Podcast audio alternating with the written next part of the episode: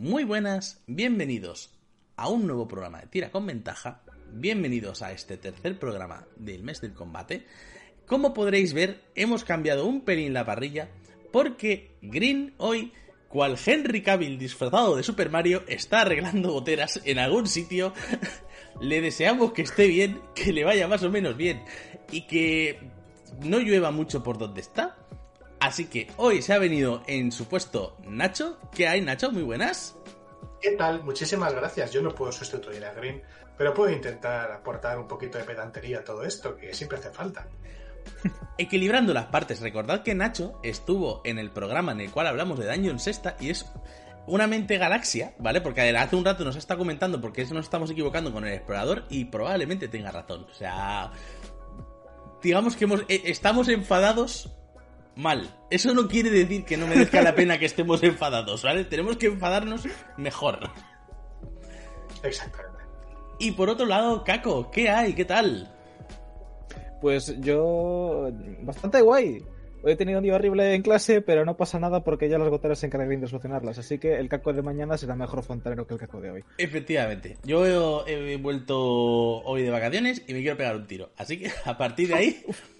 De ahí todo se va para arriba. De ahí más para abajo no puedes ir. Así que vamos a tomárnoslo un poco con la buena filosofía. Vamos a darle caña. Recordad que tenemos hoy también preparado el Dungeon Master Guide, el Tasha, no, el Sanazar. Hablaremos un pelín del Tasha y probablemente saquemos otra vez a la palestra el mapita este que montamos de Roll 20 para hablar de combate táctico. Pero eh, tenemos una escaleta, o tenemos media escaleta. Y empezamos por Fantástico que me despía esto porque yo me había acostumbrado a que Green pues el que dijese la primera palabra después de que tú presentases el programa, pero como llevo sin presentar desde diciembre que empecé las prácticas, hola, buenas tardes, bienvenidos a Tira con Ventaja, vamos a hablar de combate, supongo, yo qué sé. Soy Caco, ¿qué tal? Me reconoceréis de no sé. ventaja. Ay, primer punto del día, combates a nivel bajo y combates a nivel alto. Exacto. ¿Qué puñetas es un combate? Id al primer programa de este mes, que para eso lo explicamos ahí. Sí, por Dios, no tenemos El- otra hora y media para explicarlo. En Dungeons and Dragons existe esta especie de mito de que los combates a nivel bajo eh, son especialmente mortales y los combates a nivel alto eh, son especialmente mortales para el Master, que no existe ningún conflicto, que le puede tirar la cara a sus jugadores, que no pueden mandar al plano del fuego y que le den por culo y ya nos encargaremos mañana cuando salga de la pared dimensional. ¿Eso es cierto? No, es lo que vamos a hablar ahora mismo. Yo digo que sí. Ya Claro. está, hasta aquí mi punto. A ver, a eh, no tengo yo tanta experiencia con Dungeons Quita a niveles bajos, más que nada porque me metí en la tumba de la aniquilación, que fue un poco mi estreno, mi estreno con Dungeons Quinta. Y claro, eh, todo, todo es mortal en, en la tumba de la aniquilación, y más en un sandbox enfocado de manera en la cual hay libertad de niveles, en, ese, en el sentido de, soy nivel 2, me voy a esa zona, que seguro que los encuentros están preparados para mi nivel. No, o sea, run for your life, run. Así que yo lo poco que sé de combates a niveles eh, bajos, sobre todo es lo que se ha comentado muchas veces de la mina de Fandelver, que tiene un encuentro que es mortalmente criminal. Y ya no sé si ese encuentro está mal diseñado o es un poco la herencia que han... i- o, o el, si dices mil veces una frase acaba siendo verdad. Es verdad hasta cierto punto. Yo he dirigido varias veces la mina de Fandelver. La primera mazmorrita con los trasgos. Ahí puedes pichar mucha gente. Mucha gente. Pero claro. Es que si eres un personaje de nivel 1, si es una parte de nivel 1 y entráis como el puñetero equipo A con la furgoneta, una cueva llena de trasgos, os merecéis morir. Tal cual. Vamos a ver. Eh, lo primero que ves de la puñetera cueva es la cueva y dos trasgos haciendo guardia detrás de, un matorral y están como distraídos, lo dice hasta la propia aventura. Cargamos con nuestras armas en ristre, perfecto. Esos trasgos os disparan porque hay un río en medio. Salen más trasgos con lobos de la cueva que también os disparan y os mandan a los lobos que os muerden y estáis todos muertos. Algo así. Aproximación al problema, señores. Es decir, eh, si sois un grupo de nivel 1 no podéis cargar contra una cueva llena de trasgos. Una experiencia... otra- Sí, perdón. Una Luego, en experiencia... el otro umbral del, del problema tienes eh, la casa de la muerte de Strad. Sí, eso es otra He cosa. pasado- distinta, ¿eh? Eso- He pasado por esa casa cinco veces. Tengo bastante experiencia en la casa y me la sé prácticamente de memoria y puedo decir, sin miedo a equivocarme, de que la gente que dice que D&D es perfectamente mortal entre nivel 1 y 3 es porque has jugado esa casa y esa casa va a matarte porque lo dice en el nombre, la casa de la muerte, vas a morir. Sí, sí. Está es- diseñada para matarte. Eh, Exacto, es, es lo que está diciendo tú, es que la, la cueva de los trasgos es una mini dungeon, hay que afrontarla como una dungeon, habitación por habitación, poco a poco, táctica, tal cual. Eh, pero la casa de la muerte es tu puta muerte, es decir, tú entras y, lo, y bueno, todo, todo el mobiliario quiere matarte, a veces literalmente. Y ya sabemos lo que hay en el sótano, ¿verdad? De la casa de la muerte. Eso no está preparado para una partida de nivel 1, no me jodas. Es decir, la, cuando la jugué yo no hubo un TPK porque el máster fue bueno y dijo, sería súper chungo que el segundo día que estáis en Barovia muráis todos. Sería temático, pero chungo. Y no lo hizo. Mm. Se esperó a nivel 3 en adelante para matarnos a vos. Claro, pero, sea, ¿qué pero, ya me jodería también que en la casa de la muerte no fuera mortal. Me refiero, esto es un poco como la, Sí. la escena de los Simpsons de que hay en la isla de los monstruos. Monstruos, ya podríamos ir a la isla de los pirulís. Es que también hay monstruos. Sí, pero hay matices. Porque una cosa es que sea mortal y que sea mortal de susto, y otra cosa es que eh, la mazmorra esté diseñada específicamente para que, si no tienes una party que tenga ciertas cosas, es imposible que no sea TPK. Y lo sé porque yo soy el hijo de puta que está jugando Strat con un clérigo de la sepultura. Que es jugar a Strat haciendo trampa. Porque yo puedo verlo no muerto si puedo decir a este señor, eres vulnerable a lo siguiente que te den. Y básicamente viene el rogue, le hace una puñalada por la espalda, uy, ha salido crítico. ¡Qué pena! Sería muy. Sería una pena que este crítico de, no sé, 6 de 6 es a nivel 3, no hiciese daño por 2. Además de toda la mierda de marcar el cazador. Pero. Es que es eso, ya es una configuración específica para sobrevivir a Strad. Luego, en el caso de la tumba, si no llevas una party que esté preparada para sobrevivir a un salvaje, si no llevas un ranger, esa clase que está muy bien y que está mejor en Tasha y que está bien hasta cierto punto en el revisado, pero ella es otro tema para un programa futuro, seguramente vayas a sufrir si todo tu party se compone de señores tiarrones armados hasta los dientes metidos en, en latas de conserva con patas, que a lo mejor al tercer o cuarto día empieza a darte la fiebre y a lo mejor al quinto los mosquitos ya te empiezan a picar donde hay sitios de tu cuerpo que no sabías que había sitios de tu cuerpo. Entonces, se junta un poco la, el mito este del señor Wisconsin que no sabe escribir aventuras, que sabe escribirlas, pero a lo mejor tú como máster o tus jugadores no están preparados para esa aventura en concreto porque el, el mindset que te venden no es el mejor. Y se junta también que la gente va a lo loco, como ha dicho Nacho. Es como, hay esos dos, cargamos hacia adelante. Vale, pues salen sus colegas. Y que también hay una cosa que decir, en la primera, no sé cuántos de aquí habéis jugado la, la mina de Fandelver, en la, en la el, el escenario, es el primer escenario, el primer dungeon, que puedes abordarla en la primera sesión de juego perfectamente, eh, tiene una, una, hay que hacer una cosa muy concreta dentro de esa dungeon, ¿vale? Una vez la haces, te puedes pirar. Ya está, no hace falta que sigas. Claro, La gente sigue, pero la gente sigue. Y al final de la dungeon se encuentra que hay al final de una dungeon un boss, evidentemente. Y se encuentran con un boss y se dan cuenta de que nunca estuvieron preparados para eso. Porque vienes de haberte hecho una dungeon pequeñita, cortita, pero con muchos enemigos.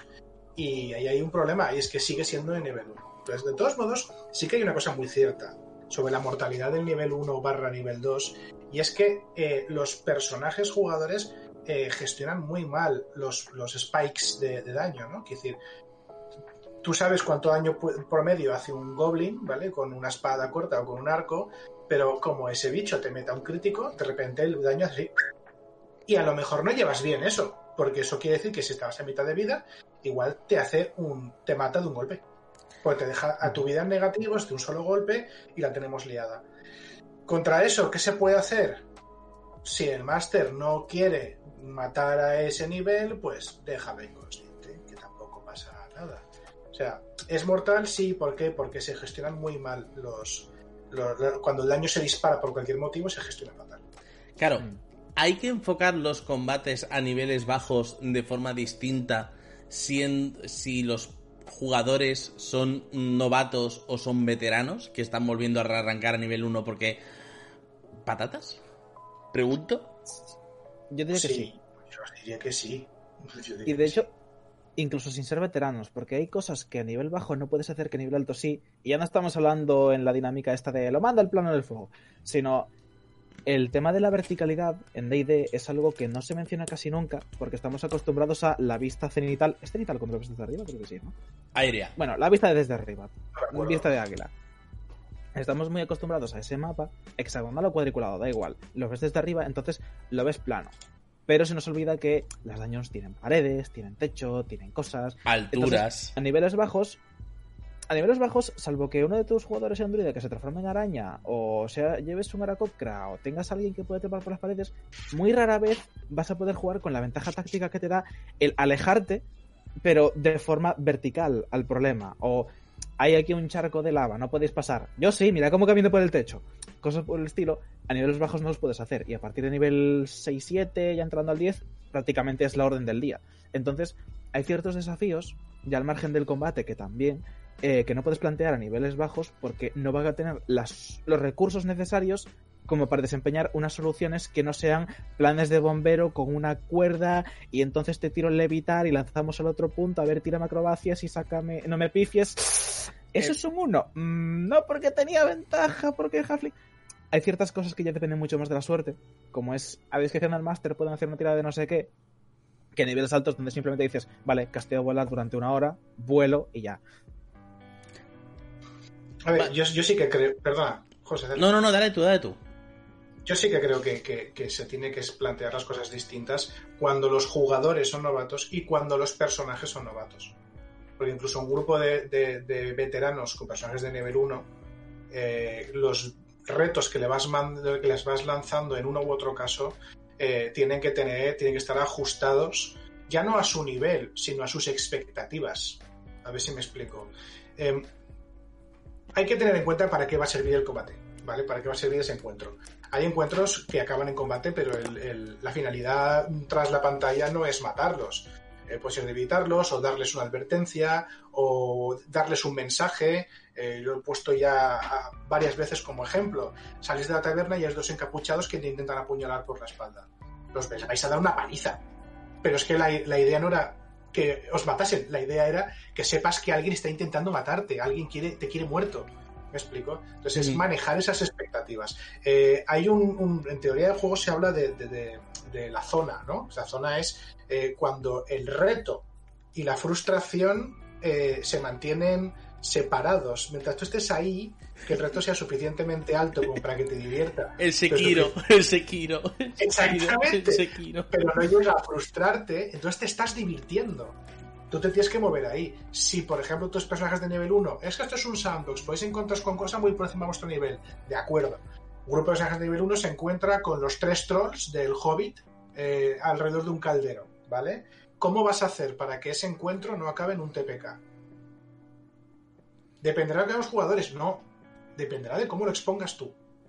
Mm. Porque Claro. si tú quieres que eso, sea, eso no sea un combate, lo puedes exponer de una manera que deja entender que ese combate no lo pueden ganar. Pero si tú quieres ahí que haya un combate, ya te las arreglarás tú para que no sea un TPK. Claro, entonces, cosas que tengamos que tener, o sea, porque al final estamos un poco medio batallando, medio exponiendo, ¿vale? Vamos a hacer un poco cosas que tengamos que tener en cuenta a la hora de plantear un encuentro de niveles bajos, como por ejemplo, un 2-3 responda otra vez, eh, cómo lo exponemos a los jugadores, como ha, como ha dicho Nacho, que no todo tiene que acabar siendo un encuentro o un combate. Vamos a sustituir combate por encuentro, ¿vale? Porque sabemos que un combate es un combate y un encuentro puede ser desde un combate hasta una charla de diplomacia, hasta una carrera de sacos, ¿vale? O sea, un poco Exacto. cosas. Es que un combate es un encuentro que acaba con violencia. Exacto. Es que no es más que eso. Y recordad que eh, resolver... A ver, esto que voy a decir, eh, digamos que no tengo muy claro si lo leí en Daños Quinta o donde lo leí, ¿vale? Pero es una filosofía perfectamente válida. Todo encuentro que se resuelva, y esto no quiere decir que tenga que ser obligadamente de forma violenta, si resuelves un encuentro de combate por la vía diplomática, la experiencia te la llevas igualmente. Porque el la experiencia la da el riesgo. Y el riesgo era el mismo. Lo que pasa es que no te has dado de coces, que has, hecho otra cosa distinta. Exacto. Claro, al fin y al cabo la experiencia no deja de ser una extrapolación de decir, has aprendido algo. Exacto, exacto. O sea, ahí es un poco a donde iba utilizando experiencia, esas dobles comillas. Claro, eh, más cosas que tenemos que tener en cuenta. Como cuánto debemos de tener el chip del combate táctico a la hora de plantear un combate nivel 1? Todo. Todo. O sea, es que no, en ese sentido no hay diferencia entre, entre nivel 1 a nivel, a nivel 20. ¿Lo hace más mortal? No, no tiene por qué. El combate táctico probablemente lo que haga es más divertido el combate si a los jugadores les apetece jugar de esa manera. El combate táctico no es más que un combate en el que cada turno, cada lapso de tiempo, los participantes tienen un montón de opciones entre las que elegir. Eso es la táctica. La táctica es escoger la opción adecuada según las circunstancias. Eh, es igual de útil, pasa que a nivel 1 tienen menos, tienen menos juguetes que a nivel 20. Esa es la enorme diferencia. Hmm. Y tú deberías usar menos juguetes porque si te pones especialmente Brainiac con un grupo de nivel 1, lo más probable es que os mates. Sí.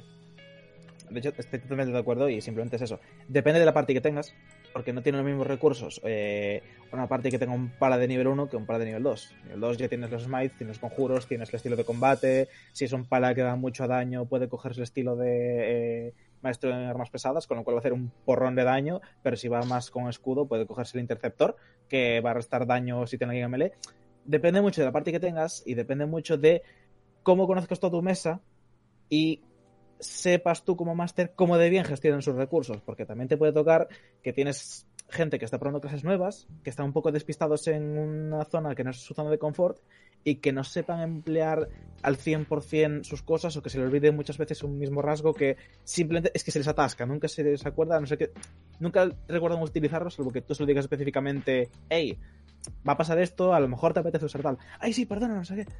He visto muchos casos donde ha pasado ese último ejemplo, de que no es que sea gente eh, no veterana o gente que es novata, simplemente que hay ciertas clases que se les atasca, como a mí que se me atascaba la química cuando estaba estudiando y se me olvidaba que tenía que sumar no sé qué con no sé cuántos moles. Pues es un poco el mismo ejemplo. Depende de la parte que tengas, pero sí es cierto que tienes que tener en cuenta que los recursos que ellos van a tener a nivel 1, 2 y 3 no van a ser los mismos que 10 en adelante, con lo cual los tuyos deberían ser un poco más o menos equiparables.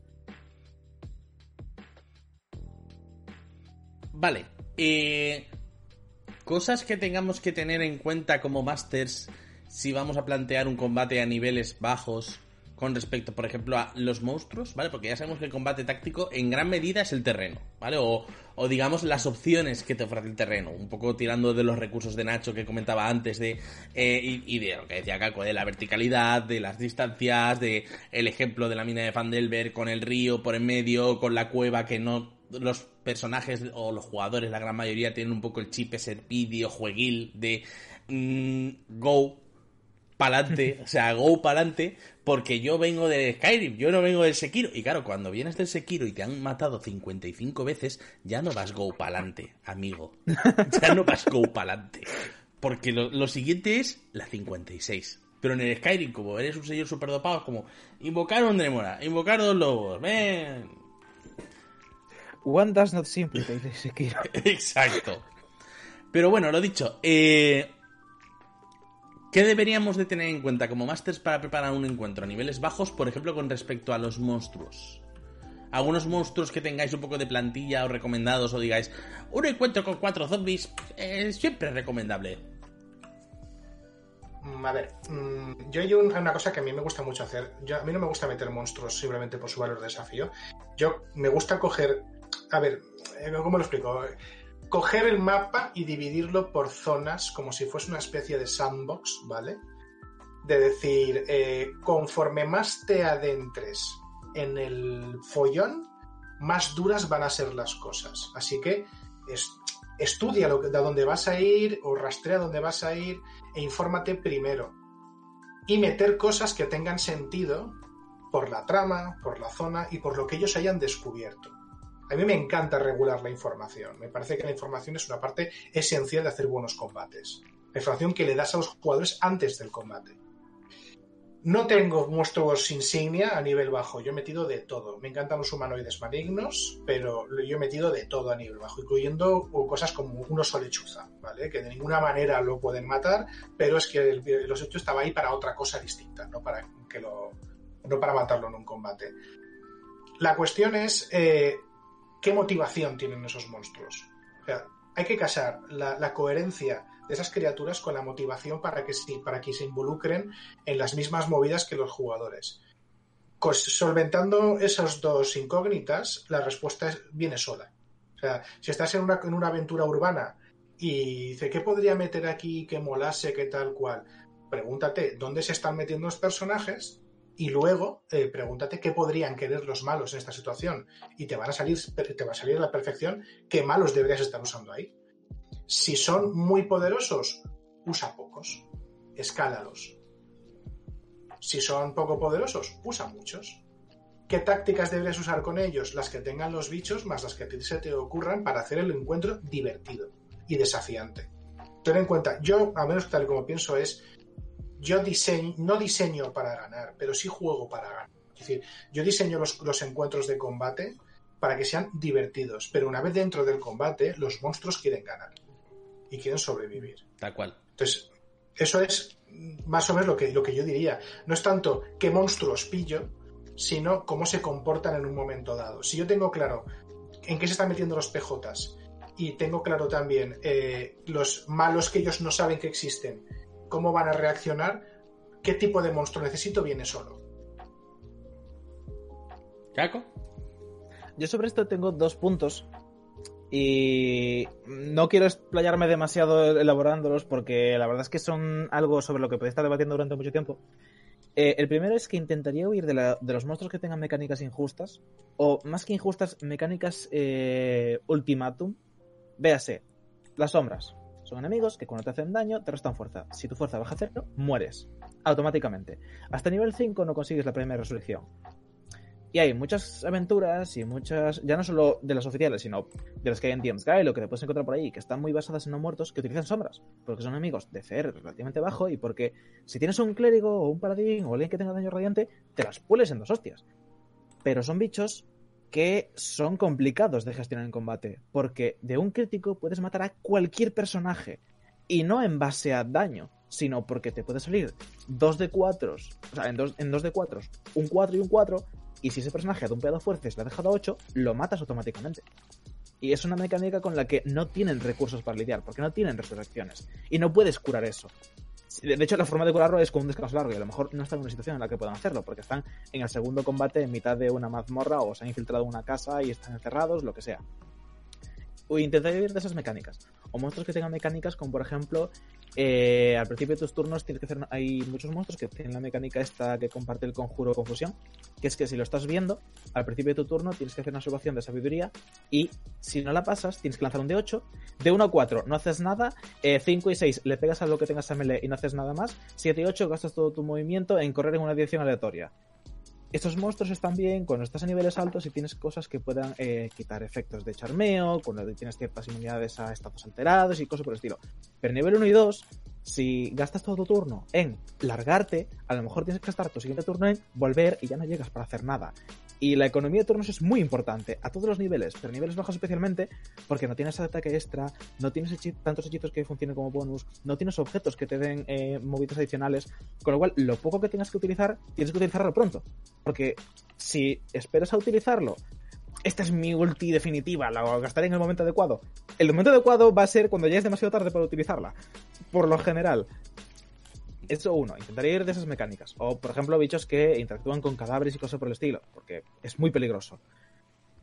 Y la segunda cosa es eh, un poco en constancia de lo que ha dicho Nacho, de que la cohesión narrativa de lo que vaya la campaña, la aventura, la sesión, eh, tiene que ir de la mano de que monstruos pones. Si tienes una campaña que va de encuentros urbanos o que vas a tener muchos, eh, muchas sesiones explorando el drama humano de la política y la sociedad, a lo mejor no tiene tanto sentido que hagas 7 o 8 encuentros diseñados utilizando bestias o aberraciones si dentro de la ciudad no va a encontrarse nada que justifique que estén ahí. Salvo que yo que sé, una emboscada, porque hay alguien que lo esté utilizando porque es parte de un culto o algo por el estilo. Pero ya estás buscando una justificación narrativa. La cosa es que si estás haciendo un encuentro para niveles bajos, lo más probable es que o bien sea un one shot de entrada a jugadores novatos, o bien quieres probar algo raro, o bien es una aventura que te has encontrado, o caso B, estás empezando una campaña. Estás empezando una aventura que pretendes que dure indefinidamente si lo has hecho en tu casa o es un módulo que tienes escrito. Si es un módulo, ya nada, ya te lo da el módulo, así que ya te libras. Pero si es una aventura que quieres eh, prolongar mucho tiempo, te interesa que los monstruos que saques al principio empiecen a sentar de qué va a ir tu campaña. que los jugadores se acostumbren a ver ciertas mecánicas que van a ser recurrentes. Si tu campaña va mucho de no muertos, a lo mejor puedes ponerles goblins normales y corrientes, pero que tengan mecánicas de no muertos como que cuando mueren no mueren, sino que tienen que hacer una salvación de constitución para no caerse del todo. Si vas a tener una campaña que tenga mucho gente que tenga poderes iónicos, a lo mejor te interesa poner eh, perros que puedan hacerte ataques a la mente y que su mordisco te aterroriza o algo por el estilo. Cosas que vayan en consonancia con lo que tú quieras meter en planos futuros. De yo tengo pensado que el malo va a usar estas cosas porque me gusta mucho este concepto que se me ocurrió el otro día. Voy a intentar hacer que las primeras peleas vayan un poco de la mano de eso. Como que anticipen un poco hacia dónde vas a ir. Exacto. Hacer el foreshadowing de lo que va a venir. Aunque luego te tires cinco niveles de matar gigantes en medio de la truna porque tienes que subirlos de nivel. Es una praxis que hay en muchos módulos y que no es tan divertida como parece. Pero tienen que subirte de nivel rápido porque si no los, los NPCs de la aventura te matan de dos hostias. Pero ¿qué se le va a hacer? Esa praxis se da en muchas aventuras y a lo mejor tú puedes hacer lo mismo. Le metes esta mecánica a nivel 1, a lo mejor no lo van a ver hasta nivel 4 o 5 y el malo final es a nivel 13-14. Pero si la vas metiendo con calzador al principio, la repites un poco más tarde, pasan 3 o 4 días, han estado haciendo de piratas durante un mes, da igual. De repente aparece este otro enemigo. Ya vas a tener un hilo conductor ahí subyacente a que los jugadores de vez en cuando, si son inteligentes y toman notas, dirán, hey, nos hemos pegado contra esto antes. ¿Qué fue útil aquella vez? Hicimos esta cosa. ¿Este plan puede funcionar? Tal vez. Y ya empiezan a tener ellos sus propias eh, opciones y vas a toparte con jugadores que quieran investigar sobre esas formas de combatirlos, quieran tener propia voluntad a meterse en por qué sucede esto, qué, qué, qué, es lo que lo está causando. Vas a ver que van a tener mucho más interés por la historia, vas a ver que van a eh, emocionarse mucho más cuando vean que sus planes, aunque sean planes locos, tú ya que sea todo, eventualmente funcionarán y querrán probarlo más veces y habrá más enemigos y vas a tener a otros jugadores contentos. Y tener a otros jugadores contentos también es una forma de que el combate sea táctico. Y, y, Porque eso quiere decir que aunque el combate dure 5 horas, se lo van a pasar guay. Y empoderar jugadores. Y ya no solamente eso, sino que esto es interesante porque estás haciendo que entrenen el músculo del combate táctico, que es un poco lo complicado, que muchas veces queremos exponer cómo funciona un combate táctico y lo hacemos explicando un poco cosas que sabemos que generalmente funcionan, quiere decir alturas, distancias, ríos, eh, trampas en medio, eh, escenarios que cambian, mmm, cosas así, ¿vale? O sea, nada de lo que decimos muchas veces lo estamos inventando. Muchas veces estamos parafraseando con respecto a otros libros que hemos leído, otras partidas que hemos jugado, etcétera, etcétera. Pero al final el combate táctico no solamente lo entrenas tú como máster, sino que lo entrenan los jugadores a base de encontrarse con combates así. Es un poco la movida. Así es, así es. Yo, yo creo que el combate táctico, la mejor manera de hacer combate táctico como, como Dungeon Master, me la dio Angry GM que, y con una, con una frase muy sencilla, bloquea la táctica más evidente. Tal cual. Quiere decir, mm, una, un encuentro, aunque por, si no es contra unos bichos que acabas de sorprender porque estaban jugando al mus, tiene que tener unas circunstancias que sean favorables para las criaturas que defienden. Si no, no estarían defendiendo, estarían atacando. Entonces, eh, si ellos, si eh, en la puerta, hay cinco orcos que saben que estáis ahí, ya sabían que estabais ahí esos orcos van a tener barricadas, se van a haber puesto una formación que les favorezca, van a tener vías de escape localizadas, van a intentar bloquear tu vía de escape. Quiere decir, cuando tú plantees un combate, si quieres hacer táctico, piensa en cuál es el acercamiento más directo y efectivo que puede hacer la party y bloquealo, hazlo imposible. Y no bloquees ninguno más, para que ellos tengan que buscar una alternativa. La encontrarán, lucharán y probablemente ganarán, porque estos Dungeons and Dragons probablemente ganarán el combate, pero se lo van a pasar bien, porque les has planteado un desafío sobre los puntos de golpe. La mecánica, la matemática, al final no da desafío. El planteamiento sí da desafío, porque tiene que pensar cómo sobreponerse a ese obstáculo inicial. Ahí está, esa es la zona, ese es el flow que tú quieres conseguir. Exacto, es convertir el combate en un acertijo que tienen sí. que descifrar como en los yoyos. Vaya, o sea, un poco yéndonos al sí. ánimo, como en los yoyos, que cada enemigo tiene una movida distinta y se pasan unos cuatro ahí pegándose y mientras tanto, oh, ¿cómo, ¿cómo lo hago más débil? ¿Cómo tal? Ah, vaya, vaya, pues es un poco así y al final el ánimo, el ánimo. Vale, eh, vamos a darle un poco la vuelta y a, y a niveles altos, ¿qué? Lo mismo que acabo de decir. Sí, pero, pero, pero tienes más opciones, tienes más abanico. Mm, muchas, muchas de las cosas de las que, ¿cómo decirlo? Eh, venimos aquí con dos axiomas. Uno, los combates a niveles bajos son mortales. Dos, los combates a niveles altos son aburridos, son fáciles. El DM tiene menos herramientas que los jugadores. A ver, yo tengo bastante experiencia en Dungeons and Dragons quinta edición no combates en, niveles altos. Yo he dirigido una campaña de nivel 1 a 15, otra de nivel 1 a 20 y he dirigido una mini campaña de nivel 18. No subido de nivel, era hasta todo el rato a nivel 18, ¿vale? Para mí, para mí, aparte de todo lo que he dicho ya, que se aplica perfectamente a nivel alto, eh, hay que tener en cuenta una cosa principal. El nivel alto, los jugadores tienen más juguetes que usar y los quieren usar y los van a usar indiscriminadamente. No intentes bloquearle los juguetes, oblígales a usar el juguete que no quieren. Es decir, eh, puede ser que tengas unos bichos que tengan una, una movida que les impida, por ejemplo, concentrarse en conjuros, ¿vale? Estoy pensando en los azotamentes, por ejemplo. O que les impidan curarse, como las momias, ¿vale? Cosas así. Que el clérigo se vea obligado a usar el juguete que no quiere un clérigo puede usar conjuros y puede curar a toda la partida en un momento perfecto. Primero que se gaste los, restablecimientos y quitar maldiciones. Es que no lo he preparado esta noche. Qué lástima. Qué lástima. Yo personalmente sí que creo que a niveles altos eh, es cuanto más se luce el combate táctico. ¿Vale? Digamos que funciona bien, ¿vale? O sea, sabemos que funciona bien en todos los niveles, pero en niveles altos la mejor estrategia sí que suele ser plantear un combate táctico. O sea, un combate táctico en plan ponerles muchas trabas, ponerles encuentros que tengan, eh, que no tengan a los enemigos a su alcance, que haya oscuridad mágica, que haya eh, enemigos eh, que los que decíamos artilleros, ¿vale? Situados en posiciones a las cuales no puedan acceder de forma directa, ¿vale? Lo típico de están atacando a través de cómo se llaman los ventanucos estos que tienen los castillos que son muy chiquitos, que por ahí solamente los ventanucos de los castillos. Vale. Pues eso. Pues enemigos que te atacan por los ventanucos estos de los castillos donde solamente caen eh, caben arcos, saetas y demás. Eh, trampas, que muchas veces no mencionamos las trampas como un elemento del propio combate y las trampas añaden valor de dificultad, ¿vale? Valor de desafío, mejor dicho. Y las trampas realmente pueden ser un poco una tocada de narices muy dura.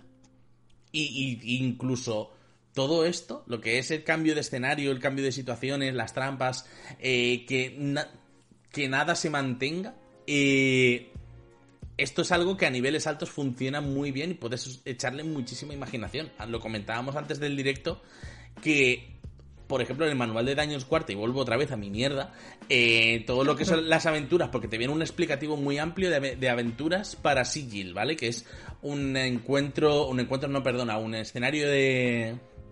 Un escenario de...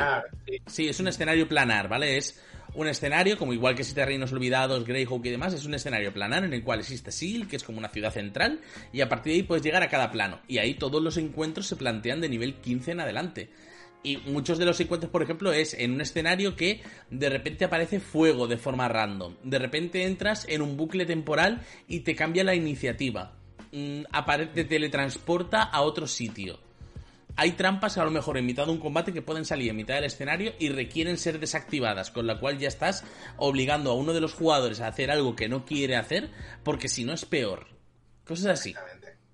Claro, es que, vamos a ver, es que además el juego te lo está pidiendo. Quiero decir, eh, si tú te fijas en los tiers de juego, en los rangos de juego, a partir de nivel 12, 15, ya te estás yendo a cosas muy flippies, ¿sabes? De otros planos, pegarte contra criaturas muy tochas. Espectáculo. Claro, la campaña de 1 a 20 que dirigí, eh, toda transcurría en una ciudad, ¿vale? Una especie de ciudad de, comercio y tal y cual. Pero empezó por, oh Dios mío, ¿quién está detrás de la secta? por, oh Dios mío, ¿qué está haciendo la secta? Por, oh Dios mío, vamos a ver a la criatura a la que adora la secta, ¿vale?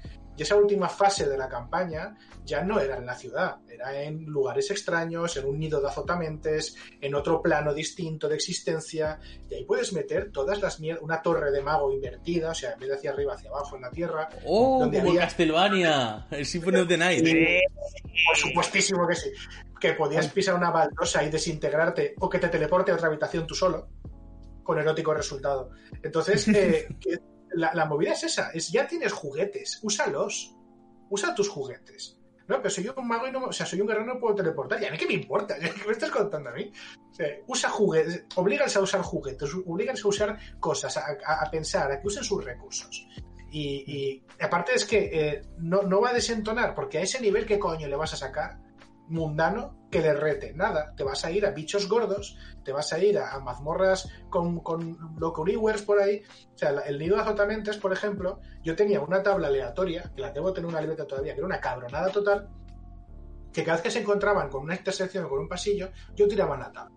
Y la tabla me daba dos datos. Uno, qué parecía y otro qué era. Y se iban cruzando. Y a veces parecía una ilusión, había una ilusión de una trampa y no había nada, o era una trampa, pero era otra trampa, o no había nada, pero había una trampa, y así constantemente. ¿Qué pasa? Que cada vez que llegaban a una intersección no sabían qué esperarse. Y no, pues la detectar magia, hay una ilusión. Sí, Master, no me jodas, hay una ilusión. ¿Y qué haces? Usa tus. Saber que había una ilusión no les servía de nada. Sabían que había una ilusión, pero no sabían que había detrás. Y puede ser mil veces peor. O, sea, o, o no haber nada detrás. Y eso era muy, muy, muy divertido. O sea, oblígales a gastar juguetes y además es que el estudiante te lo va a pedir. Y no solo te va a pedir, te va a dar permiso para que seas cabrón. Para que te flipes, sobre todo para que te flipes. Seas cabrón. Yo aquí tengo también bastantes cosas que decir, pero voy a ser escueto. Lo primero, eh, comentario un poco traviesillo, ¿no? De, de- de hijo de puta, podríamos decir. Si hay un caster, ponle counterspell. Y pónselo Sí. tres veces. Quiero decir, ¿qué coño haces jugando a nivel 12 sin counterspell? Si tus jugadores no tienen nivel 5, ¿por qué tú no la vas a tener? Resolución ya, bueno, resolución ya vamos hablando, porque resolucionar te deja un punto de vida y estás muy bien. eh, pero counterspell, que es lo básico que puede tener cualquier caster que se precie y que pueda mínimamente hacer algo que sea bola de fuego. Ponle counterspell a tus cosas. Segundo, es muy satisfactorio hacerle counterspell a un counterspell de tus jugadores. Te lo puto juro por Dios, es muy divertido. Pero córtate un poco, porque ellos también van a tener otro personaje con counterspell y hacer duelos de 4 o 5 counterspells es gracioso una vez. Y en el Magic, Pero si y ya tú... Y en el Magic, y ya está. Pero en serio, eh, si tienes casters, que tengan los mismos juguetes que van a tener tus casters. ¿Por qué? Yo Si estaba. tienes... Sí, sí. Dale, dale, dale. Eh, Eso, que si tienen ciertos juguetes como volar, eh, teleportarse rápidamente entre ciertos sitios, eh, contra hechizos, eh, disiparte otros planos y cosas por el estilo, invocar monstruos, tú también los tienes. ¿Por qué no los ibas a tener? Úsalos. Glyphos Custodio, estás metiéndote en la mazmorra del malo chungo, chungo, chungo, chunguísimo, ¿vale? Es un señor que vive ahí toda su puta vida. Y me estás diciendo que no va a tener. Ya no te digo una alarma, ya no te digo una pet, no, no. Grifos Custodios en su estudio, que si no dices las palabras correctas, cada baldoso es una bolsa de fuego.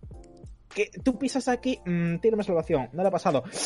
Te comes te, te, te, 754 puntos de daño de fuerza. ¿Qué es eso? Desintegrado de nivel 9.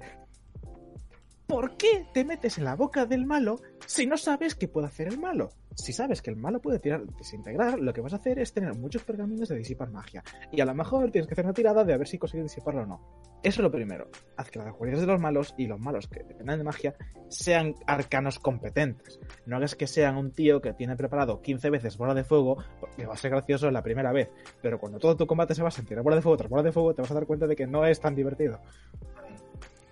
Ah, Sobre Sí, todo sí, ta- sí. también, eh, ya te doy paso, Nacho, porque es que esto, si no, lo pierdo. Sobre todo también tener un poco en mente que sí que es verdad que a lo mejor a niveles bajos los mm, personajes son más frágiles, vamos a decir, pero a niveles altos son como los niños. O sea, se caen y no les duele. O sea, son de goma. Echadles.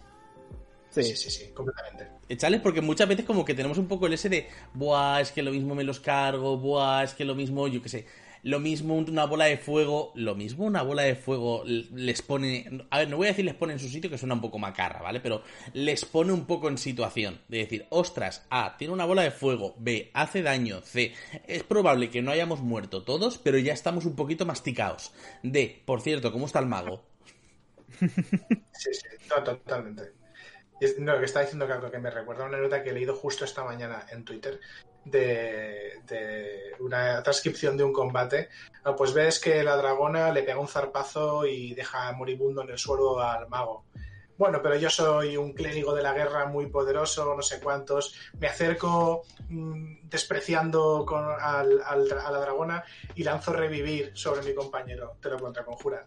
¿Qué?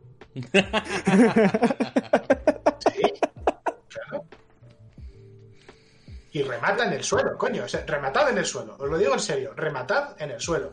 Si el malo es el más malo, si hay un bicho que por lo que sea se va a quedar comiéndose al caído como un, como un goal, por ejemplo, remata en el suelo. Si tiene sentido para la criatura, hazlo. ¡Hala, qué cruel eres, Master! Que se jodan. ya está. sobre todo eso, que tenga sentido para la criatura, ¿vale? Porque sí que el otro día como que teníamos un poco este, este debate por aquí, como que alguien decía, claro, pero es que todos los monstruos deben de rematar. A ver, eh, no. O sea, a lo mejor si el monstruo está en inferioridad de condiciones, eh, no se va a parar a perder su acción o su turno en rematar a un PJ si sabe que hay dos más al lado que tienen intención de pasarle la cuchilla por la garganta o sea, ser consecuentes. Está en de condiciones ese monstruo que hace luchando. Exacto. Que huya. Exacto. Que huya, que huya. Pero yo recuerdo, uno de los. Uno, no, el primer, no, yo nunca he tenido un TPK en quinta edición. Pero un casi TPK fue cuando llegaron a una tumba de, un rey enano que tenía un artefacto mítico, que era el centro de la campaña, por cierto, eh, y habían cuatro golems enanos ahí con sus hachas de piedra esperando, y entraron y se activaron. ¿Y qué pasa? Derribaron al pícaro y tal, y en el suelo, rematado. ¡Ostras, lo ha matado tal! ¿Pero qué os esperabais? O sea, son unos autómatas de piedra que están aquí para matar todo lo que entre. no, se van a rendir, no van a huir de aquí y, no van a dejar que huyáis vosotros, van a mataros. ¿Lo entendéis? ¡Ostras, ostras! Oye, cambio de táctica completamente, ¿eh? Claro, la cosa cambió drásticamente. Es que a ciertos niveles eh, el desafío ya lo tienen que sentir como mucho más real. O sea, el desafío ya tienen que darse cuenta que ya no solamente ellos están a niveles altos, sino que los enemigos eh, también están a niveles altos. Que yo creo que también muchas veces esa visión de espejo como que lo pierden, como que ellos, o como que muchas veces lo pierden también en parte porque no se lo damos, ¿vale? O sea, hay ahí un poco un doble tema de que mm, los jugadores lo pierden, pero quizá parte de la responsabilidad es nuestra porque no se lo estamos dando como se lo deberíamos de dar y estamos planteando ciertos tiers de combate, ciertos gaps, ciertos gaps de, monstruos en ciertos niveles. No es lo mismo los encuentros que deberías de preparar a nivel 10-11 que a 15-16, aunque muchas veces parezca que nos hacemos más que subir de experiencia, subir monstruos, eh, rellenar más el carrito de la compra, darle al micro. Hmm. Eh, después tengo otra cosa también. Es que me lo he apuntado por si acaso, porque es que tengo aquí cabeza y cerebro y taca.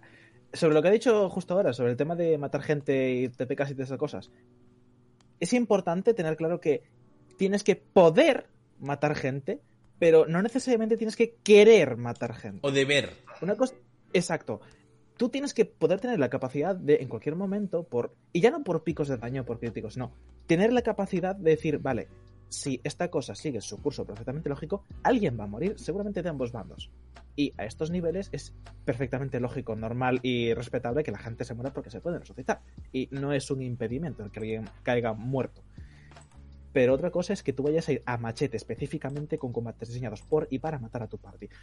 Que eso ya es un poquito macabro y ya tendrías que hacerte mirar si de verdad quieres ser algo nuevo esa party.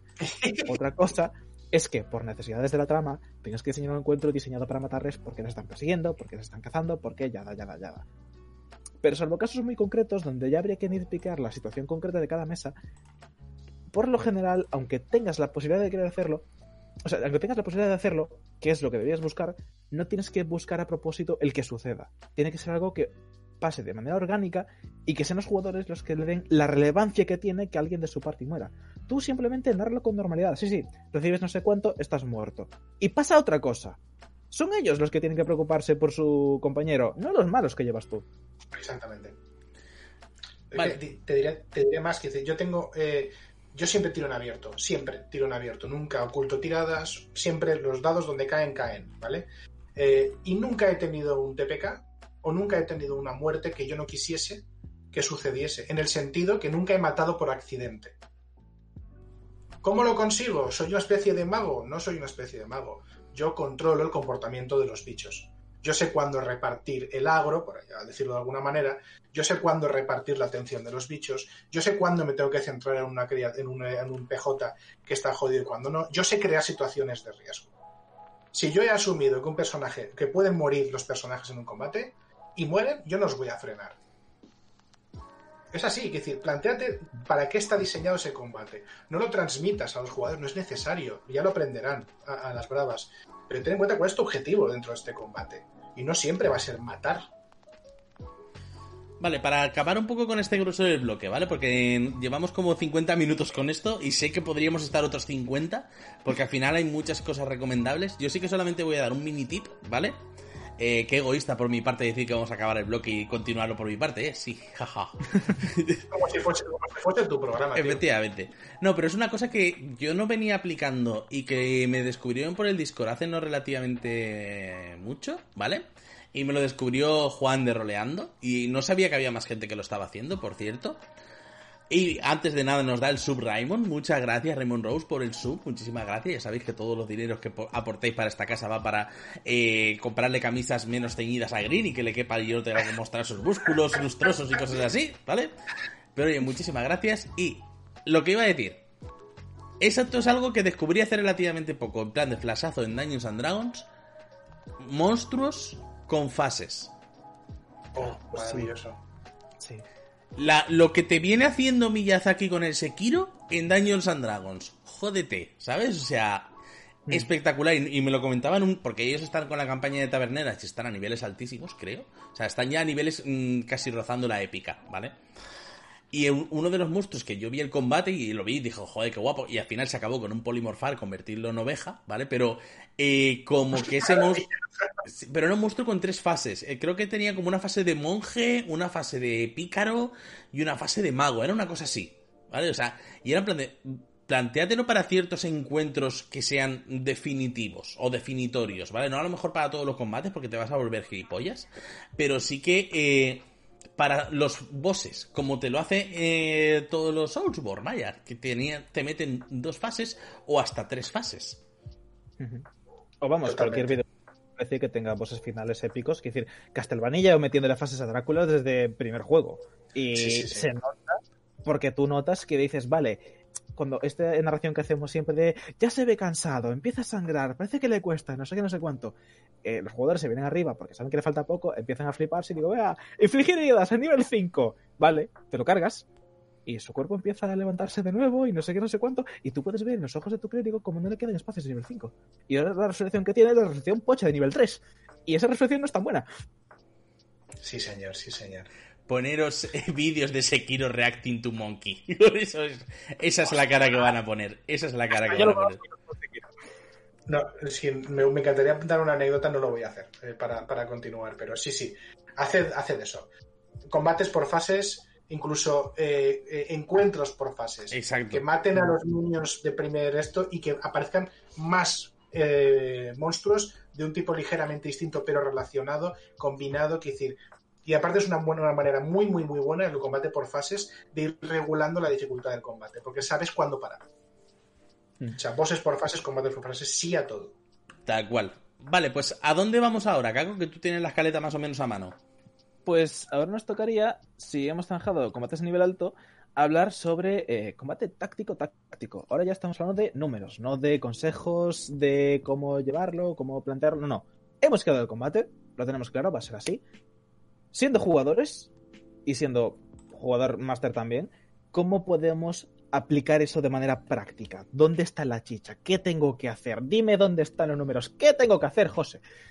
Vale. Y eh, para esto podemos tirar de rol 20 o hablar un poco lo que, modo. lo que quieras. Tengo un roll 20 preparado. Es el mismo de la otra vez, o sea que no he preparado nada. Vale.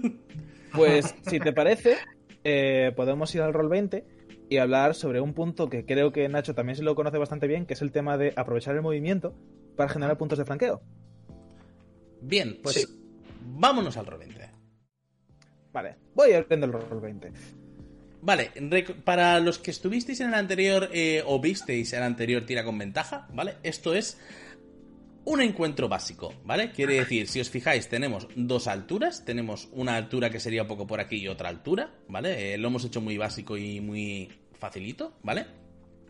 Tenemos árboles que también pueden impedir visibilidad y tenemos una party arquetípica con su mmm, caster de magia, con su mago, o sea, con su caster clérigo, vamos a decir, con su mago, con su guerrero y con su arquero barra usuario de larga distancia.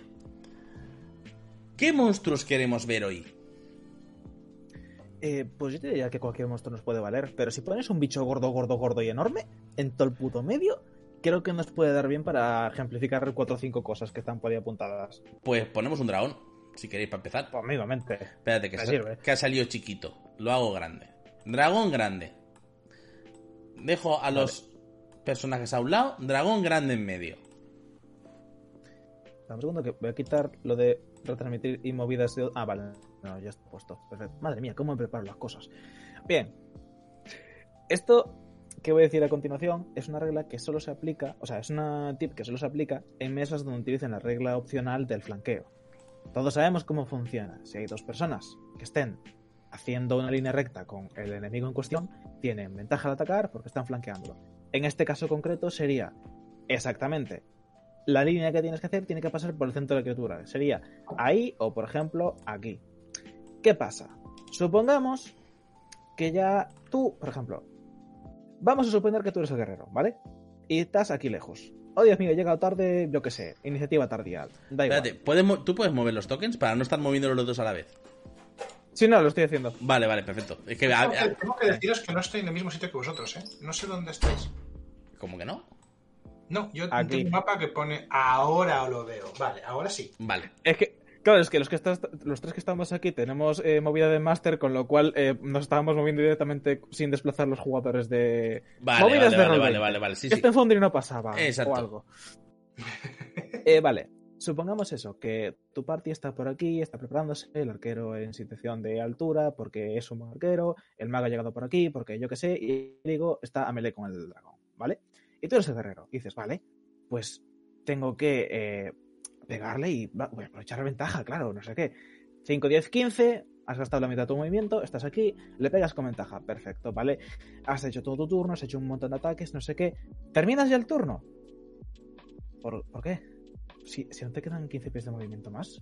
Y si, idea loquísima, pues esos 15 de- pies de movimiento para hacer 1, 2, 3, y tú dices, pero es que le quito la ventaja al clérigo. No, porque el clérigo puede moverse. ¿Y sabes qué has generado? Ese punto que te estabas aprovechando de flanquear con el clérigo, nadie más lo iba a aprovechar si no te apartabas. Ahora, si alguien más viene, que puede ser el mago porque se ha convertido en la transformación esta de Tensor o porque ha utilizado cualquier movida de polimorfia, si el mago quiere atacar con ventaja, no está limitado a generar un punto a mayores con sus movidas de terreno y cosas por el estilo. Puede A. Venirse al punto donde estabas tú antes. B. Irse al punto que acabas de generar. O C. Usar sus propias movidas. Pero lo que hace es aprovechar todo tu movimiento, especialmente en este caso, que no generas ataques de oportunidad dándole vuelta al bicho. Uno, estás creando dinamismo, porque vas a hacer que la party empiece a dar vueltas alrededor del bicho, con lo cual no estás siempre quieto en el sitio. Y seguramente, si tienes eh, enemigos que generen efectos de área, puedes reposicionarte más o menos. Segundo, estás aprovechando todos tus recursos, que siempre es bueno y no te cuesta nada. Es decir, si no ibas a hacer nada con ellos, ¿qué más te da gastarlos? Y tercero, estás generando más puntos donde tu party puede aprovecharse de esa regla que es el flanqueo, que no es una regla obligatoria y es opcional, pero prácticamente todo el mundo lo utiliza. Tened esto en cuenta, que me ha pasado de ver muchas veces a party que a parties que están rodeando a un bicho, que es la típica escena donde se juntan todos alrededor de una piñata y le empiezan a dar somanta de hostias y se quedan estáticos. Y llega un tercero o un componente impar a la pelea y claro, ya están todos los puntos de flanqueo cogidos. ¿Qué hago? Bueno, pues me pego aquí y pego normal. Pero eso no pasaría si uno de los anteriores hubiese aprovechado el movimiento restante para generar un nuevo punto de flanqueo. Entonces, este es un tip que podéis aprovechar tanto como jugadores, si estáis rodeando un bicho gordo, como eh, con masters, si tenéis a bichos pequeñitos que tienen pack tactics y pueden aprovecharse de volver a reposicionarse y vale, no tiene ventaja por flanqueo, pero tiene ventaja porque está al lado de un aliado a cinco pies, con lo cual ataca con ventaja igual. Este tipo de movimientos alrededor del enemigo, recordad que no provocan ataques de oportunidad, es prácticamente gratis, con lo cual dale uso al movimiento, que peso está. Claro, no solamente eso, es que incluso aunque no estés usando flanqueo, eh, te interesa eh, cercar a un enemigo entre dos melés. Es decir, eh, le va a salir mucho más caro moverse, va a tener que repartir la, la, la atención. Si uno de los dos genera una circunstancia que, que da ventaja, como derribar, por ejemplo, lo puedes aprovechar más rápidamente. Es que no hay motivo por el cual no seguir moviéndote y generar ese tipo de, de situaciones. Y además, en este caso, pues primero, si te mueves aquí, si estás usando flanqueo, lo más probable es que también estés usando reglas de encalamiento.